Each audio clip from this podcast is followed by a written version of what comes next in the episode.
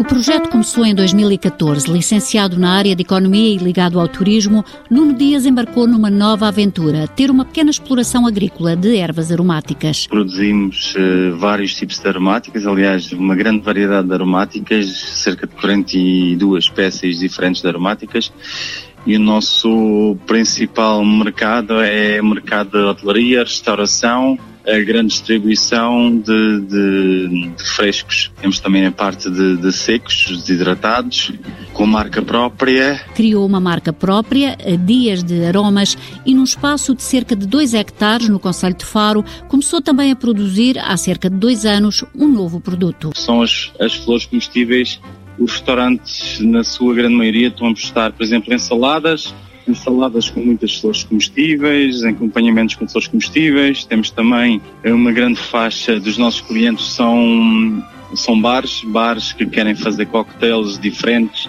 e utilizam muitas flores comestíveis. Tomilho, manjericão e tantas outras plantas fazem parte das aromáticas produzidas nesta exploração agrícola. Através da associação InLoco, este agricultor candidatou-se a um projeto para modernizar e tornar mais eficiente a sua exploração através de energia solar. Temos eh, várias baterias de painéis fotovoltaicos que fornecem energia para a bomba de rega que funciona às 6 a 8 horas por dia e temos também fornece também energia à parte do armazém, temos as máquinas de embalamento, as máquinas de hidratação, processo de processamento da, da, das plantas e temos energia para toda para a parte do armazém. Nuno Dias faz também visitas turísticas onde os visitantes têm a oportunidade de fazer percursos onde vê o nome de cada aromática. No final, terminam com um chá e bolinhos confeccionados com as próprias plantas.